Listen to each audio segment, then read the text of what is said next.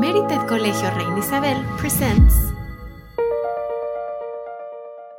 Hello! I hope you enjoyed the info we shared last time. Welcome back to this episode. Next, my classmate Xavier will be presenting Goal 11.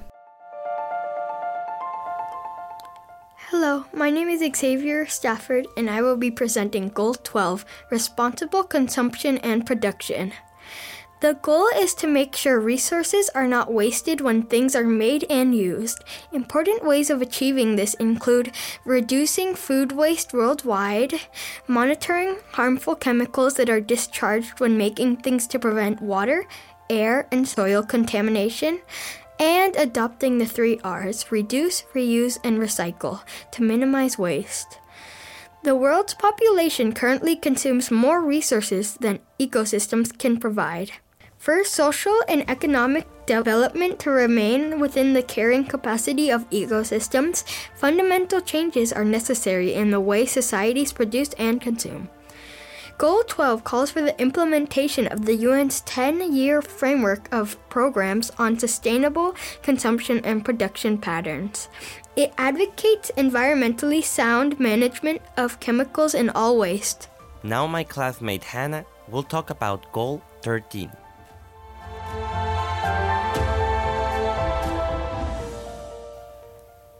Hi, my name is Hannah, and I will talk to you about Goal 13 Climate Action. Take urgent action to combat climate change and its impacts. Climate change is happening because emissions of carbon dioxide and other substances by humans are making the air hotter and changing the weather. The focus is taking action now to prepare for climate change problems in the natural disaster it will cause. Climate change is a key challenge with regard to sustainable development. The warming of the Earth's atmosphere is triggering changes in the global climate system that threaten the livelihoods of large sections of the population in less developed countries. While infrastructure and certain economic sectors in particular are vulnerable to the risk of the climate change in developed regions. Furthermore, changes in precipitation and temperature cycles are also affecting ecosystems such as forests, agriculture, land, mountain regions, and oceans, as well as the plants, animals, and people that live in them. Global carbon dioxide emissions increased by over 50% between 1990 and 2012. Goal 13 calls on countries to incorporate climate protection measures in their national policies and assist each other in responding to the challenges at the hand.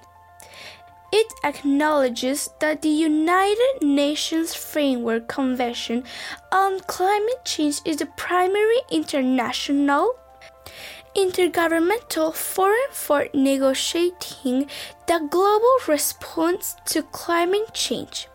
Let's think about how to stop carbon dioxide emissions. Now, my classmate Martin will talk to you about Goal 14.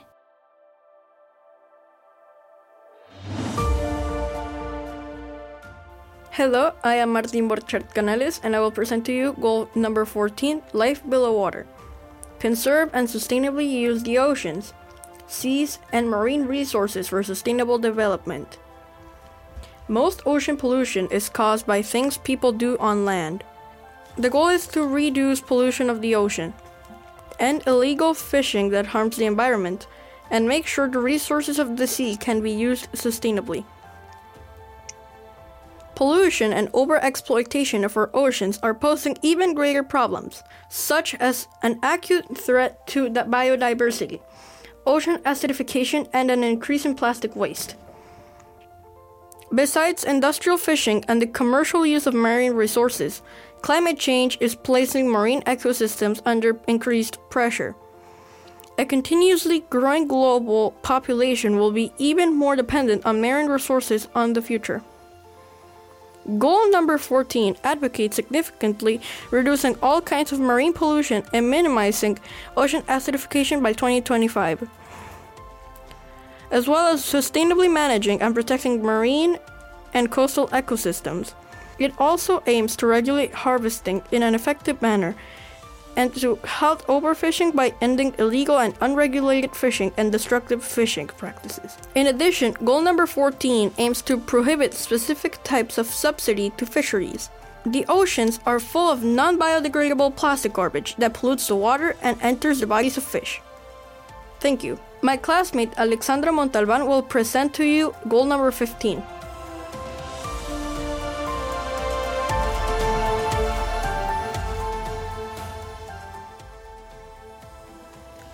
Hi, my name is Alexa and I'm going to present Goal 15 Life on Land. Protect, restore, and promote sustainable use of terrestrial ecosystems. Protecting forests and stopping desert expansion are important for preserving and regenerating land ecosystems. In other words, animal and the environment they live in, and for using them in a sustainable way. Endangered species must be protected and in the loss of biodiversity must be prevented. The conservation and sustainable use of biodiversity are vital to social and economic development, as well as to humanity's survival. However, there is evidence of an ongoing decline in biodiversity along with a loss in forest area that threatens human prosperity, with poor rural populations including indigenous and local communities particularly affected. Biodiversity and forests contribute to poverty reduction. For example, by underpinning food security and human health, providing clean air and water, absorbing carbon dioxide emissions, and providing a basis for environmental development. Goal 15 calls for the conservation, restoration, and sustainable use of ecosystems, with the aim of halting deforestation, restoring degraded forests, and substantially increasing reforestation. It also advocates combating desertification by 2030 and restoring land affected by desertification, drought, and floods.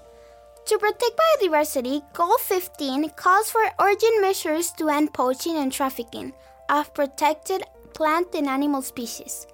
Let's think about how we can prevent decreasing numbers of plants and animals. Now, my classmate Michelle is going to present Goal 16.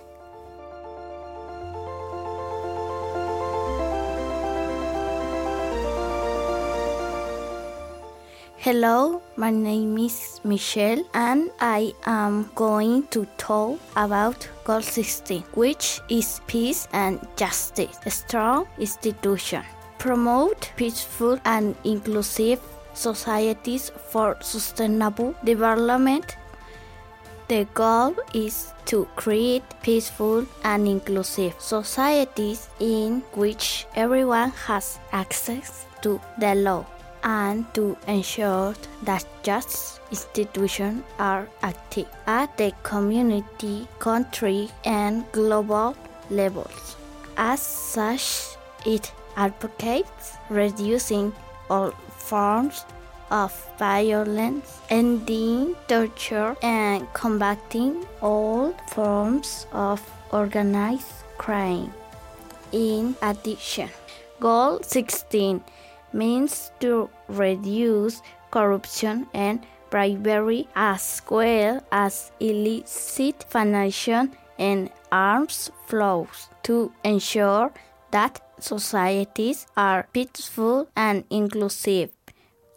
Goal 16 also aims to promote inclusive institutions and the rule of law and guarantee equal justice.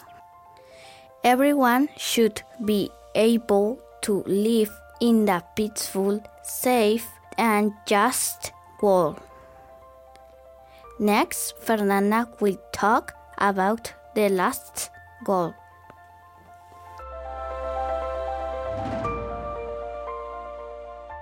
Hello, My name is Fernanda Quesada, and I'm gonna present goal number 17 Partnership for the Goals. The goal is to make sure that all countries work together to achieve goals 1 to 16. The SDGs must be included in national plans while greater steps are taken to attain them. Each country needs to think about what actions it can take and how it can use its financial resources to achieve the goals. Developed countries can help developing countries in their efforts.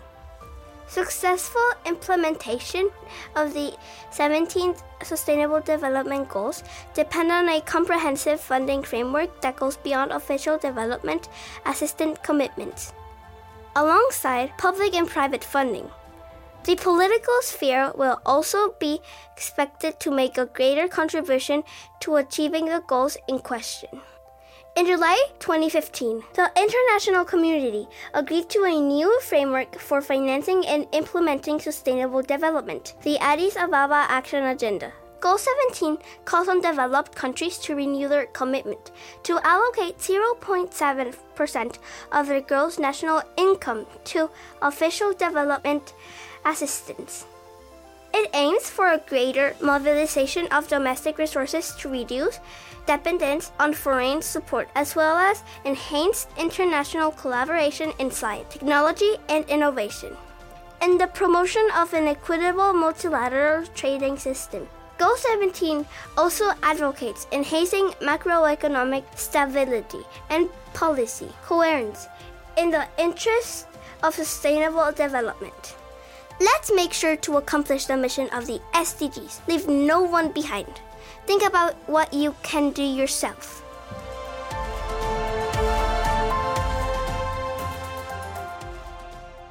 Thank you for listening to this podcast about Sustainable Development Goals. If you want to learn more, please go to sdgs.un.org/goals.